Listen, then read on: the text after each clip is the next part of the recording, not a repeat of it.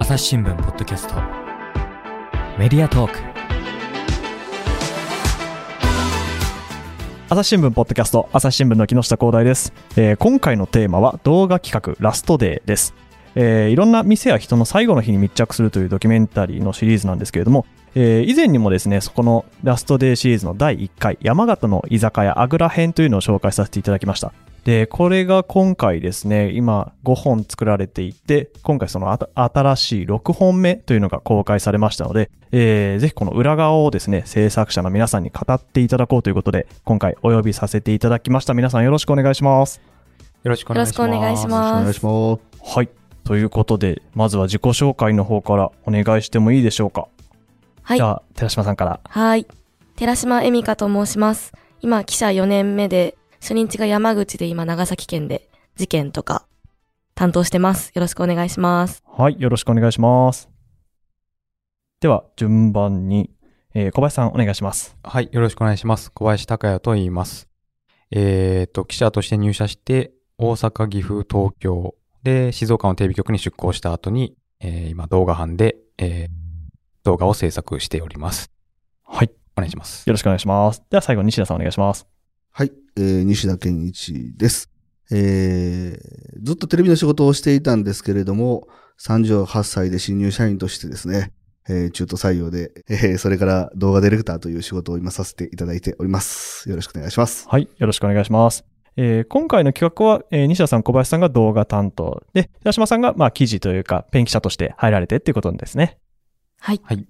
はい。です。ということなんですけれども、今回の舞台、寺島さん、どういう場所でしょうか？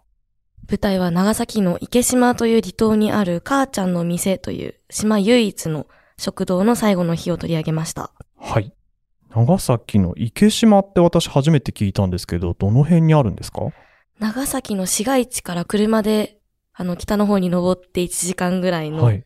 西園木半島というところから、うんうんあの、船で30分ぐらいですかね、7キロぐらいのところにある島で、本当にはい1平方メキロメートルに満たない小さな島ですね。ああ、そうなんです。1平方キロメートルって私記事に出てきて調べてみたんですけれども、大体ディズニーランドとディズニーシーを合わせてたのが1平方キロメートルだそうで、それより小さいっていうぐらいの島なんですね。そうですね。本当にちっちゃい、何にもないような島です。うんうんうん。今どれぐらいの人が住まれてるんでしょうか？あの、炭鉱で盛んで、一時期は1000人ぐらいの人が住んでたんですけど、あ、そんなに、うはい。今住んでるのは100人ぐらいです。ーん。炭鉱の島っていうと長崎だと軍艦島が思いつきますけれども、まあ、似たような境遇を辿ってきたような島なんでしょうか？そうですね。あの、池島の方が最盛期は軍艦島の4倍ぐらいの石炭の出港量があって栄えていて、そんなに出てたんですね。はい。の、ボーリング場とかスナック場、スナックとか本当に、あの、賑わって市街地があってというような島だったみたいです。ああ、そうなんですね。ただ8000人が住まれていて、今100人程度となると、なんていうか島の大半はもう人が住んでない地域ということになるんですか？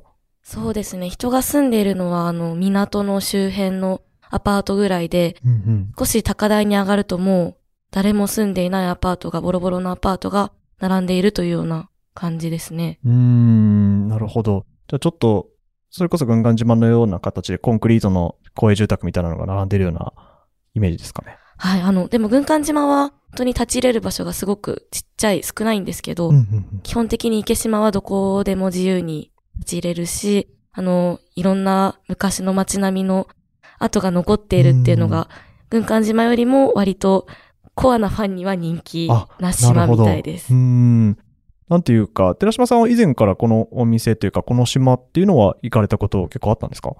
池島で何か記事書きたいなとずっとは思っていて、で、3月に初めてこの島を訪れました。で、このお店に行ったのも3月の上旬が初めてでした。あ、そうだったんですね。そこで亡くなることを知られたというか。亡くなることは、あの、2月ぐらいに知って、それもあって、ぜひ一回行ってみたいなというところうんでうんうん伺いました。今残ってる100人ぐらいの方でしたっけ？っていうのは、もともと炭鉱に勤めてらっしゃった方とかが、まだ住まれている？そうですね。炭鉱に勤めてらっしゃった方とか、その、お子さんとか、うんあとはあの、学校が一つだけあるんですけど、あ、学校もあるんですね。はい。そこに、まあ、通ってる人とか、先生は割と島の外から通ってる人が多いみたいなんですけど、そういう関係者の方もいるみたいです。うん、実際に初めてあ、あのー島に行かれて、まあ、印象というかと、あ、こんな島なんだっていう感想っていうのはありましたか？そうですね。こう、あの、立ち並ぶアパートを見たときに、うんあ、ここにいろんな人たちが住んでて、例えばその下のちっちゃい公園とか、ここでじゃあうん。昔は子供たちがこんな風に遊んでたのかなとか、想像の世界ですけど、そうですよね、はい、目の前のこう、何もないあの、うん。人がいない状況と昔の人がいた状況っていうのをこう自分の頭の中で想像した時にすごくこう胸がキュッとなるような感じをうん。覚えました。なるほど。西田さん、小林さんはこの島のことってもともとご存知でしたか？いや、知らなかったんですが、えー、これを機に、いろいろと調べていきましたけどね。うんはい小林さんは？いや、私も初めて、初めて今回の企画でうん知りました。うん。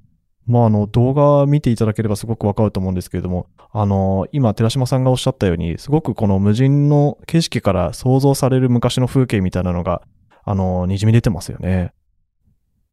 そうですね。昔、やっぱ炭鉱ですごい栄えたっていう島っていうことで、ん。まあその炭鉱時代使われてたものが、まあそのまま残ってるんですけども、まあ少しずつ崩れていってる。うんでも、そのまま残されているっていうようなところが、やっぱり、あの、この島のお面白さかなというふうに思います。うんなるほど。えーそれでお店の話に伺っていきたいんですけど、このお店ができたのはいつ頃になるんですか、寺島さん？2004年もあの炭鉱が閉山した後に開店したお店です。後にできてるんですね。うんうんうん。では、まあ、どんどん人が減っていく中で、まあ、このお店をなんとかやろうかって思われた方がいらっしゃったということなんですか？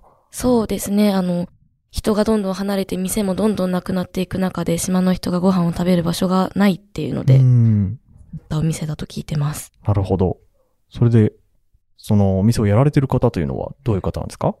木山鈴子さんという今84歳の皆さんから母ちゃんっていう風に呼ばれて親しまれている女性なんですけど、もともとあの、旦那さんが炭鉱の、えっと、電気工事をやっていた方で、うん。あ、そうなんですね。はい。一緒に島に移住して、お子さんと、あの、ご家族で住まわれていた方ですね。うん。その方が一人でやられてると。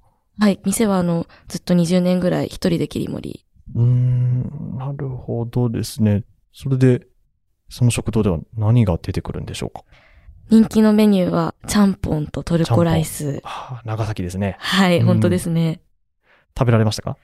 食べました。ちゃんぽんもトルコライスもいただいたんですけど、うん本当に美味しくて、のお店の、お店にいらっしゃった方が本当にこの味を求めてきてるんですっていう理由がすごくよくわかるような、あもう一回食べたいって思うようなあうんうんうん味でした。なるほど。やっぱり長崎に今住まれてるんですよね、寺島さんは。はい。その、いっぱい、ね、ちゃんぽんとか食べる機会あると思うんですけど、やっぱりそれと比べても、あ、ちょっと違うなというのは感じました。ちゃんぽんってお店によって結構全然味違うんですけど、ん。母ちゃんの店のちゃんぽんは、味が割としっかり濃いけど、ええしつこくなくてコクが深いというか、野菜もたっぷりうで、んうんすごく満足感がある。うんでもう一回食べたくなる感じの味でしたね。ああ、そうですか。これね、今聞いてる人、どんどん情報量が多くなってきて、その、な、え、どういうことってなってると思うんですよ。というのも、僕らも初めそうだったんです。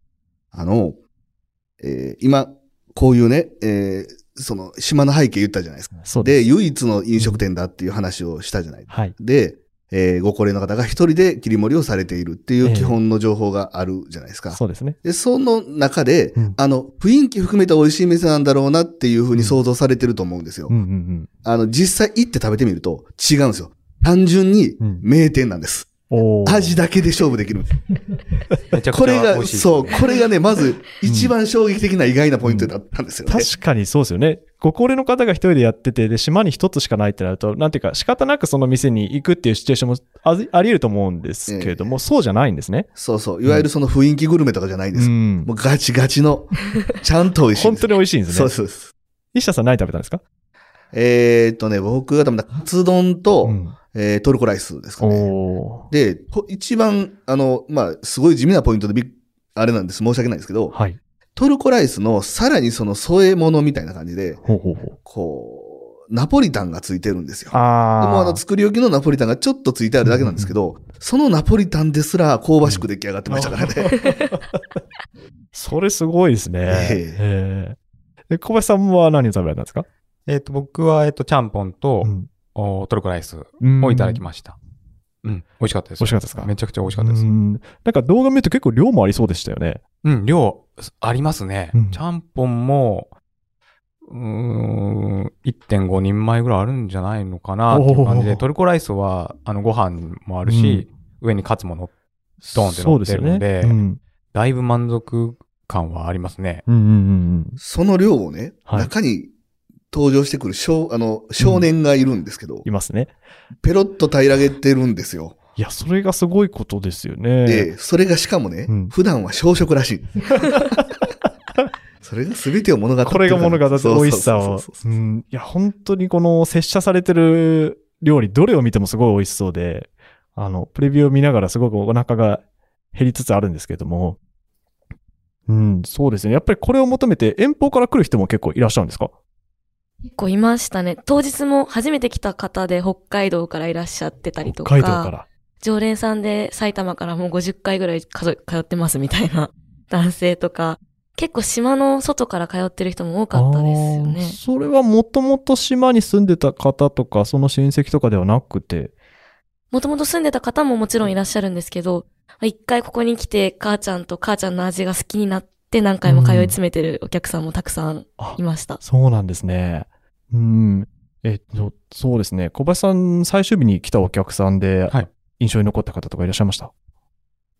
とですね、僕が印象に残った方で、まあ動画見ていただければあれなんですけども、えええーっとですね、一回お昼にズドンを食べていて、うんうんうん。で、もう一回夕方にその方来るんですけども、お、もう一回、は二回食べるんですね。い。二回食べに来た方がいてう、んあのーすごいね、美味しそうに、いい表情して食べてるんで、あーすごいここの母ちゃんの味に惚れ込んで通い続けたんだなっていうので、なるほど。すごいその男性印象に残ってますうーね。ん、なるほど。西田さんはいかがですか？お客さんでってことですか？お客さんで。うん。まあお客さんで印象に残ってることというとですね、あのー昔小さい頃に住んでいらっしゃった方うん。っていうのが、まあ、いたんですけれども、はい。あのーその方が、まあ、お話を聞いてると、まあ、その、廃墟マニアに有名な島になってしまってるんですけど、今。あまあ、なんか、とはいえ昔住んでた身とすると、うん廃墟って言われるのはちょっと寂しいな、みあ。たいな感じのことはうん、まあ、おっしゃってましたね。そうですよね。それは印象には残ってるかな。うん。その人にとってはふるさとですもんね。うそうですね。ん。なるほど。まあそういう中で迎えた最終日ということだったんですけど、そもそもこのお母ちゃん、わき脇山さんでしたっけ？うん。の人柄っていうのはどんな感じなんでしょうか？人柄ですね。本当にツンデレなんですよ。ツンデレ。あの、私は3月に初めて行って今回2回目だったんですけど、はいやっぱりまだまだ母ちゃんに近づけていないという、そうなんですね。なんですけど、うんあの、通い詰めてる、うんあの、常連さんとかにはすっごく優しいところもあり、へーうんでもぶっきらぼうなところもあり、うん本当にそのツンデレな優しさ、あったかさがあ。る方ですねう。んうんうんなるほど。じゃあ、そうですね。今、寺島さんがおっしゃったこのツンデレ具合をですね、あのー制作された動画の中から一場面をちょっと抜粋して聞いていただきますね。ありがとうございます。ごめんね。ごめんね、持ってこさした。取り込むかはい、ありがとう。泣く、泣くかもね。泣いてみろ涙が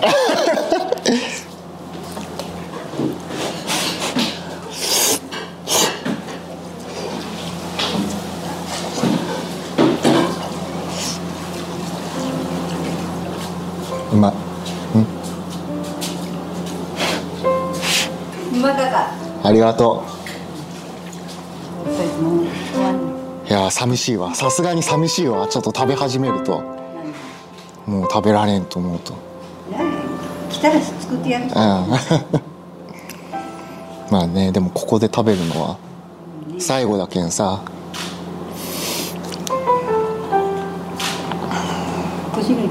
あす作りすぎた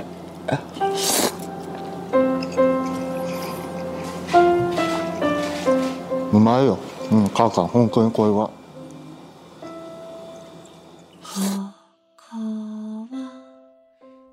はい。という、この常連のお客さんが最後にちゃんぽん注文して食べるというシーンなんですけれども。いいいツンデレ萌えポイントですね。いっすよね。この、泣いてみろ。泣きそうって言われて泣いてみ泣ろっていてみろって言ってましたからね言っ。てましたね。終始こんな感じです。非常にシニカルな。シニカルですね。えでもその後で島に来たら作ってやるさと。この優しさがなんか染みますよね。取材陣も結構苦労されたんじゃないでしょうか。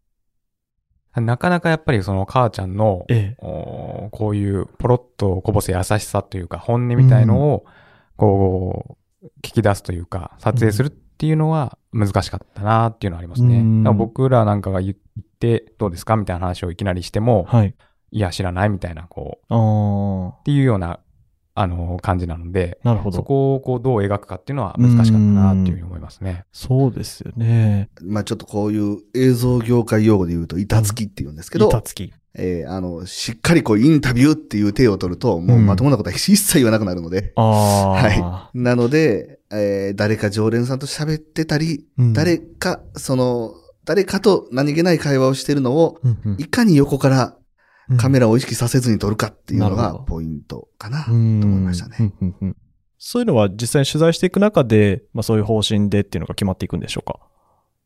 その横から自然な感じで撮っていこうっていうのは。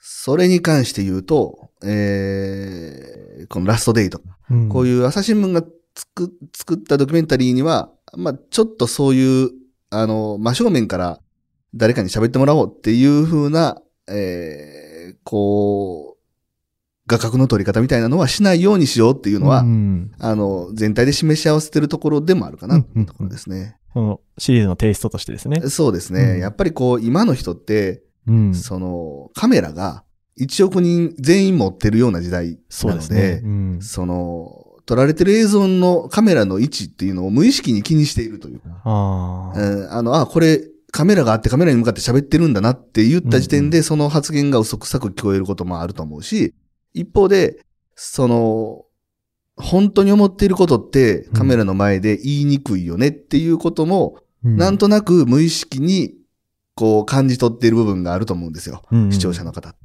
そういうところは意識しながらやっていこうかなっていう話はうん常日頃からしてます。なるほど。うん。まあ、それが今回このおばあちゃんの撮影にすごく生きているというか、生の声がね、このツンデレのツンとデレ、両方抑えられてるからこそ人間味が滲み出てる部分ありますよね。そうですね。やっぱりこの常連さんと話すと、こう、ツンツンしながらもうん、ポロッとやっぱ寂しいねとか、うん。そういうのこぼしたりするんですよね。うん。で、この埼玉から来てるええ。常連さんと母ちゃんがやりとりしてる時も、まあ、ちゃんぽん食べた後とかに、ええ。母ちゃんが、え、もう明日帰んのかみたいなことを聞いたりしてるんですよね。うんうんうん。で、明日帰るよって言ったら、なんで明日帰んの？もう帰っちゃうの？みたいな話を母ちゃんしてて、こう、やっぱり寂しいというか、うん。まあ、そういう、あの、可愛らしさというか、優しさみたいなのも滲み出るところがあったりして、うん。まあ、そういう方なんだなっていうのを撮影しながら感じてましたね。なるほど。そうなんですね。ちなみにこの埼玉から来てらっしゃる方は50回でしたっけ？これまでに。はい。マニアというか好きな方なんですね。10年間で50回っていうふうにおっしゃってたので、それこそ年末年始にこの島で過ごしたりだとか。ああ、そんなことまで。はい特にゆかりがあるわけではなくてなんですね。全くないみたいで、うん母ちゃん以外にもこの島の中で親しい人がたくさんできて、あそうなんですね。はい。うん。まあ母ちゃんも息子って言ってましたから。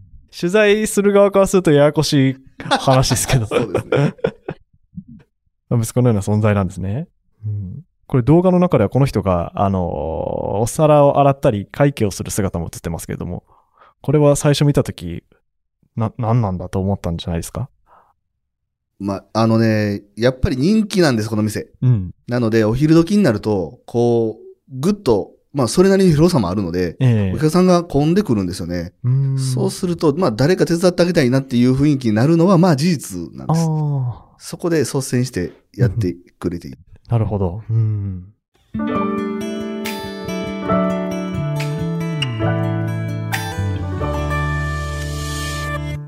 朝ポキお便り来た。2週間に1回届くメルマガ、朝ポキお便りだ。MC のコラム、おすすめ配信会、リスナーとの Q&A、何でもランキング。画面をスクロールすると聞き慣れた声が脳内で再生される。ビュッフェ形式私にとってはある意味難所ですなんでかって？それはもちろん左利きだからではまず前菜ゾーンに行きます一番時間とお金を費やしているのが漫画を読むこと。夜回り猫やち、ちはやふる、ゴールデンカムイといったメジャー作品はもちろん全力で押してさしか V か5前もどん見たらペイペイじゃねっせペイドンができちょったろセゴドンでもなんでんかんでんともつけせ聞き逃した回、聞いてみよっと。朝ポキお便りは、エピソードの概要が書かれた欄を開いて、末尾にあるリンクから登録すると届くよ。と、それと今回の動画で、ちょっと新しい取り組みというか、ドローンでの撮影というカットが出てきますけれども、これは小林さんどういう経緯でこういう風になったんですか？えっ、と、島がその炭鉱の島っていうことで、うん。えっ、と、その島の全体の様子、残されている団地の様子とか、はいまあ炭鉱で使われたものみたいのをきちっと映したいなと思って、まあ、あの、地面からっていうか、あの、普通のおところから立った位置で撮れるんですけど、ええやっぱこれドローン使って全体を見せた方が迫力もあるし、うん。まあ島をを一発で分かってもらえるんじゃないのかなっていうので、今回あの、ドローンの撮影を、あの、してみました。なるほど。ドローン撮影っていうと結構許可とか厳しそうな印象もありますけれども、その辺大変じゃなかったですか？そうですね。ドローン撮影、まあ、もろもろ許可を取ったりしなきゃいけないと思うんですが、それはあの、映像報道部、まあ、はい。カメラを撮影してくれる、で、ドローンの撮影がしっかりできるカメラマン、うん。今回一緒に行っていただいて、あの、小玉さんというカメラマンがいるんですけども、その方にもろもろ手続きをしていただいて、で、ドローンも、あの、しっかり飛ばして、綺麗に撮ってもらったっていう感じね。なるほど。うん。これもすごいあの冒頭に出てきますけれども、島全体のサイズ感といい、この廃廃墟というかその廃炭鉱の部分もしっかり映っていて、すごくロケーションがわかるいいシーンですよね。そうですね。やっぱり島が、こう全体が見えて、うんまあ人が住んでいるところも住んでないところも、うん。あの、ちょっと崩れかかっているところ、まあそのまま残されているところっていうのを、うん綺麗に映すことができたのかなっていうふうに思ってますね。うんやっぱあのカットは、あの、今回のラストデイでは必要なカットだったんじゃないかなっていうふうに思います。なるほど。ありがとうございます。えーっと、それでですね、ここから皆さんのおすすめシーンなどを聞いていきたいんですけれども、まあ、こだわったポイントですとか含めてですけれども、西田さん、この取材が、この取材をやろうってなった時に、あの特にこだわられたポイントっていうのはありますか？えーっとですね、その、やっぱり人が住んでいないとか、うんえー廃墟だとっていうところが、どうしても行ったことのない人というか、うんえー興味を持ってる人、いその池島に興味を持ってる人っていうのは、そこにポ注目するポイントだと思ったんですね。はい。で一方で、えーと、我々が伝えたいのは、この、えー母ちゃんの店っていうところの、こう、まあ、あったかさ、うんうん。人間の営みみたいなものを伝えたかったので、はい。そこの、その、有機性と無機性のそのギャップみたいなところを、どれだけ演出できるかなっていうのは考えて撮って。なので、ドローンも、あの、使いましたし、うんあとその、えーいわゆるこう廃墟的な部分っていうのは、うんあの、広角レンズを多用している。うんで、どちらかというと、こう、なんかこう、あの、人がいないよえっていうのを、こう、えー意識した。で、一方で、こう、店の中の映像っていうのは、はい。ちょっとこう厨房園の、あの、あったかいとっていうのを意識して、なるほど。この冒頭に出てくるこの、ぐーっと廃墟の建物の中に寄っていくシーンも圧巻ですけれども、あれも、どの家もああいう風になんていうか中があのまま残されていたり、グローブがあったりとか、生活の痕跡が残っているような絵でしたけれども、やっぱり今でもそういう家が結構多いんですか？そうですね。なんかこう、急に物系の殻になったような印象があるぐらい。これ、寺島さん、廃校になったのはいつでしたっけ？ここはまだ残っていて、あ、廃校って、あの、炭鉱がですか？炭鉱がなくなったのは？亡くなったのは2001年ですね。2001年ですね。結構最近まで残っていたんですね。はい。だからもう20年でこんなにもこう、建物って崩れていくんだなとか、ううんん、あの、ボーリング場の後とかほんとそうですけど、20年でこんなにも街って人が住んでないとこうなるんだなっていうのはすごく印象深かったです。なるほど。まあ、今残っている方々はもう一区画にまとまって住まれているような感じなんですか？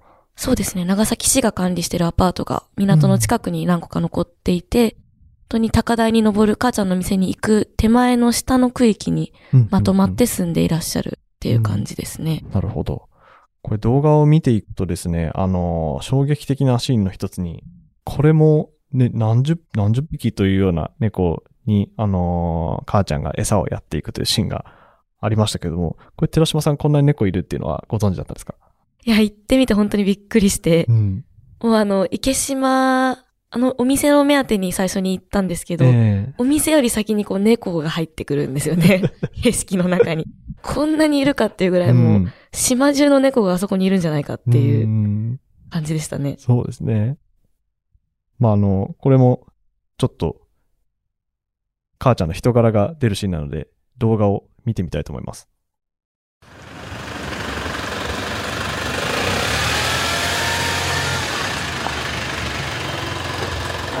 そして最終日。あら、お早く。おはようございます。はいはい、どいて、どいて、どいて、どいて、どいて。あんじゃなか。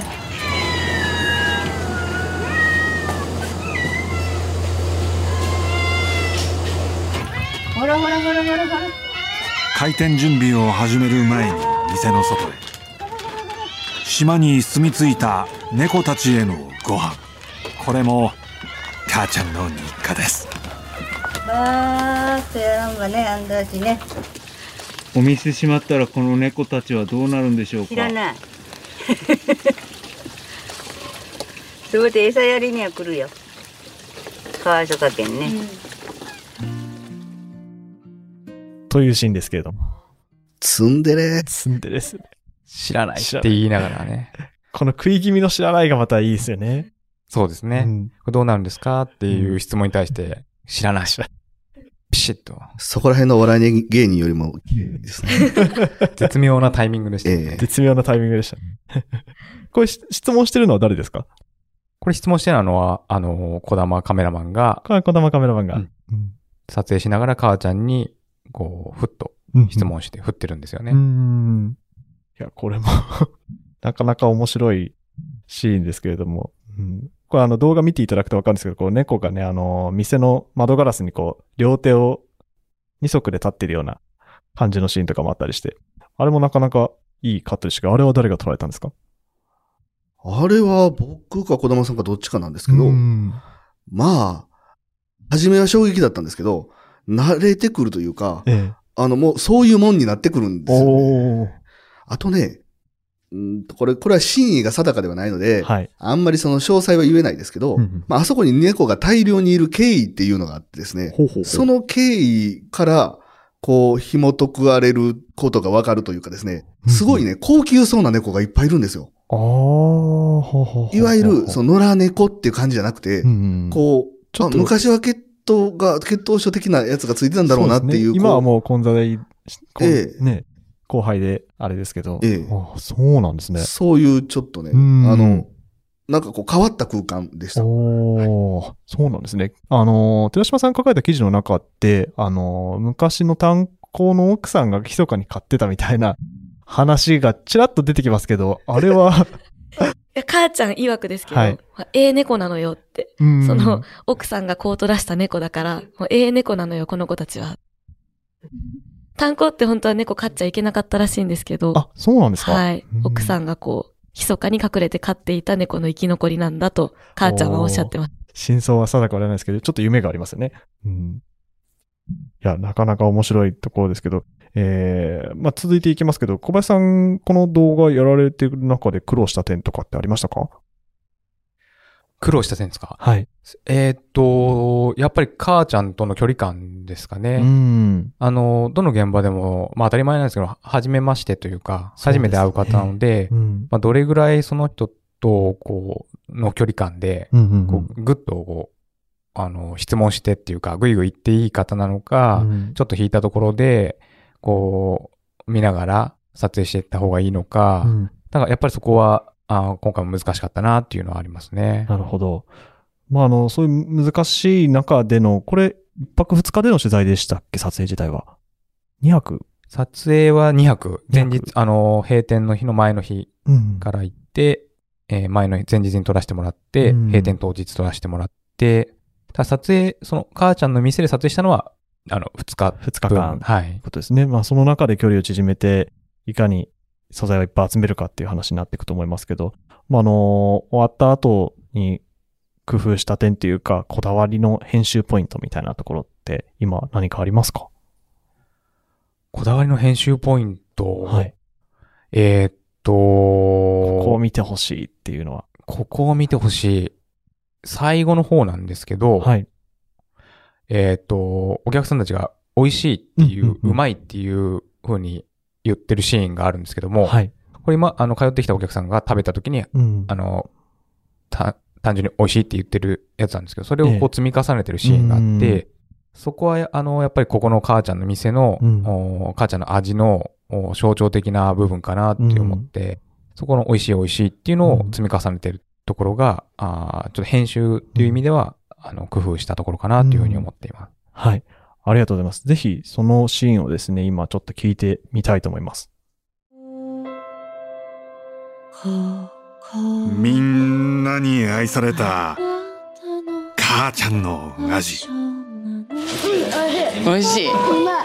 うまい絶品ですよずっと。うまかったです。うま。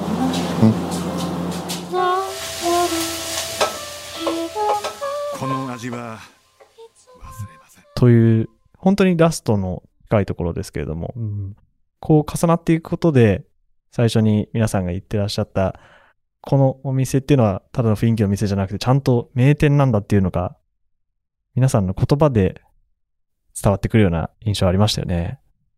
やっぱ食べた瞬間にこう思わず出るみたいな、うんこう、うんあうまっていうような、うんうんそういうシーンなんですよね。うんただどのお客さんも食べたし時に美味しいとか、うまいってやっぱこうポロッとつぶやいてるっていう、うんこぼしてるっていうのが、やっぱこう自然に母ちゃんの味に惹かれて、人たちなんだなっていうのを思わせるシーンかなって思います。うんそうですよね。やっぱりこれラストデーってこれまで、これ含めて6回ですけれども、やっぱりこの回の特殊特色というか、見どころっていうのはやっぱりこの味の美味しそうな感じと、まあ、島というこの歴史とロケーションとっていうところかなと、私も見ていて思いましたね。と、まあ、最後になりますけれども、あの、寺島さん、これ、長崎で、まだ取材続けられると思うんですけれども、あのーまあ、この島からこの食堂が消えて、池島、まあ、これからどんどん人っていうのもちょっと少なくなっちゃうんでしょうか？そうですね。こう、島の中で唯一の食堂で、その母ちゃんの味を求めてきっと島の外からこれから今まではこう来ていた人がうん。いた中で、あのお店がなくなっちゃうっていうのはすごく大きな節目なんだろうなと、うん。外から人が来なくなっちゃうというか、その理由が一つなくなっちゃうっていうのはすごく大きな出来事なんだろうなっていうふうには思います。うん、そうですよね。まあ、あの、どうでしょう、西田さん、この、今回の企画で、まあ、なんていうか、こういうお店を取材する意義的なことを、ちょっと、私なんかはちょっと思ったりもしたんですけど、どうですかね？これ作っている中で思われていたこととかってありますか？あのね、やっぱりこれいつも思うことなんですけども、はい。その、まあ、最後の瞬間を追うのがラストデイなんですけれども、ええ。その、普段の日常を切り取るというよりも、やっぱり最後の日を切り取るっていうのは、えー空間とか時間とかが濃密になっていくんですよ。はい。で、それは、まあ、もうなくなったものを、えーもう一回懐かしんで見るという意味においても、えー重要だろうし、うん。えーそれ以外にね、普通にこう、今、えー我々が暮らしているこの時間っていうのを大切にしないとなっていうふうに思うという意味でも、うんうんあのー意義のあるコーナーなのかなというふうに思って取り組んではいます。うん。ええこれまあまあ今までちょっと綺麗なことばっかし言ってきましたが、うんあのートラブルがね、むちゃくちゃ多かったんですよ、今回のロケ。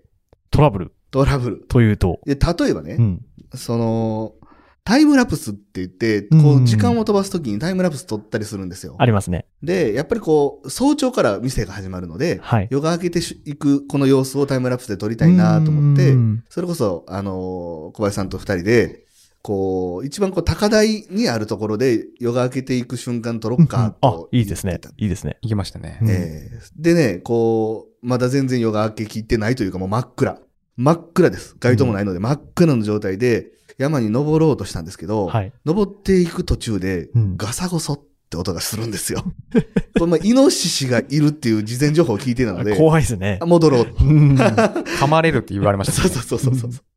なるほど。で、安全なところから撮ったりとかですね。一応泊まるとこあるんですね。そうなんですよ。うん公民館のようなところに宿泊施設があって、うんうんそこでまあみんなが、えー泊まっていたんですけれども、うんあのー母ちゃんの店に連絡がありまして、はい今日はボイラーが止まったので、えー お風呂は使えません。大ピンチですね。大ピンチです。大ピンチ。大ピンチです。それだけじゃないですよ。ねご飯だって大ピンチなんです。あ、そう、そうなんですか？だってここしかご飯食べれるとこないんです。ああ、ここで食べたらいいんじゃないですか？ここで、でも空いてるのは夕方までですよ。ああ、じゃあもう、う夜はお腹空きますね夜はどうするんだって話です。うん。結局どうされたんですか皆さんは？まあね、あのね、えっ、と、事前に買ってはいたんですけど、それも足らなくなって、なんとなく、まあ言えば我慢です。ちょっとあの、見通し甘かったですね。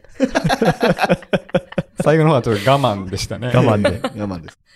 そう、その山登ったのも、じゃあ、風呂入らず登ったって感じですか？はい。それも、我慢で。我慢です。我慢で。はい。朝5時ぐらいに起きて、はい。山に登って、山に登って、断念して、断念して。下から綺麗なところが。下から綺麗なところ。まあでも探しとって。結果、完成形見るとすごい綺麗に撮れてますけども。ええ。うんあの、もっと高いところから撮る予定だ。でも、後ほどそこに、あの、寺島さんが登ったんですよ。そしたら、そうなんですか？こはもう逆に草が生い茂って、いあーや、取れなかったです、みたいな話で、あ、結果オーライだったな。寺島さんは、登んなかった。じゃあイノシシの中を抜けて一人で行かれたんですか？あの、明るくなってたから大丈夫かなと思って。あ、まだ暗かったんですね、西田さんたちの登った時は。真っ暗ですよ。んむちゃくちゃ暗かったです。それは怖いですね。スマホのライト当てながら。なるほど。で、早起きだし、風呂も入ってないし、暗いし怖いし。そうそうそうそうですね。やっぱり、あれですね、寺島さん、こういうやっぱ動画制作となると、こういうふうに早朝から夜が明ける様子を撮らなきゃいけないとかで、苦労が増えるっていう話もありましたけれども、なんかそう一緒にやってみて感じる部分ありましたか？違いというか。そうですね。私今まであの、単発の記事って、こう、3日間同じ店に居続けるとかってないじゃないですか。そうですよね。はい。うん。だからこう、3日間いることで見えてくるお母さん、その母ちゃんの人柄の部分とか、うんうん。きっとあれ単発で3時間とかだけだったら、なんか、仲良くなれなかったな、で終わっちゃうものが、うんうんうん。3日間いるから見えてくるものってすごいあるんだなっていうのは勉強になりましたね。ということですね、今後もですね、このラストデーシリーズ、まだまだ続いていくと思いますし、他にもですね、動画企画、シーンですとか、いろいろやってますので、あのーまずは、この、母ちゃんの店からちょっと見ていただいて、気になった方はですね、あの、他にもいろいろ、あの、朝日新聞の動画というのをですね、あの、見ていただければいいなと思います。ということで、今日は3人の皆さん、ありがとうございました。ありがとうございました。ありがとうございました。朝日新聞ポッドキャストメディアトークはい、皆さんありがとうございました。えっ、と、この動画なんですけれども、えーまあ今公開されたばっかりですけども、これはどこで見られるんでしょうか、小林さん。はい。えっ、と、朝日新聞の公式 YouTube で見ることができます。はいもちろん朝日新聞デジタルでもお見ることができます。はい、ありがとうございます。えー、で、これはあの動画だけではなくて、えー、寺島さん記事にもなってますよね。はい。記事はあの、池島で検索すると出てくると思うので、ぜひご覧ください。はい、ありがとうございます。いずれも概要欄にもリンクを貼っておきますので、そちらで見ていただいても構いませんし、あの直接検索していただいても結構でございます。では、最後にリスナーの皆さんに最後まで聞いていただき、ありがとうございました。えー今後番組を続けていくために、皆さんのお力添えをぜひいただければと思います。えー概要欄にありますお便りフォームから、この番組に関するご意見やご感想、リクエストなどをお寄せいただけると嬉しいです。えーまた、ご使用のアプリからですね、フォローやレビューなどしていただけると大変助かります。それでは、朝日新聞ポッドキャスト、朝日新聞の木下光大がお送りいたしました。またお会いしましょう。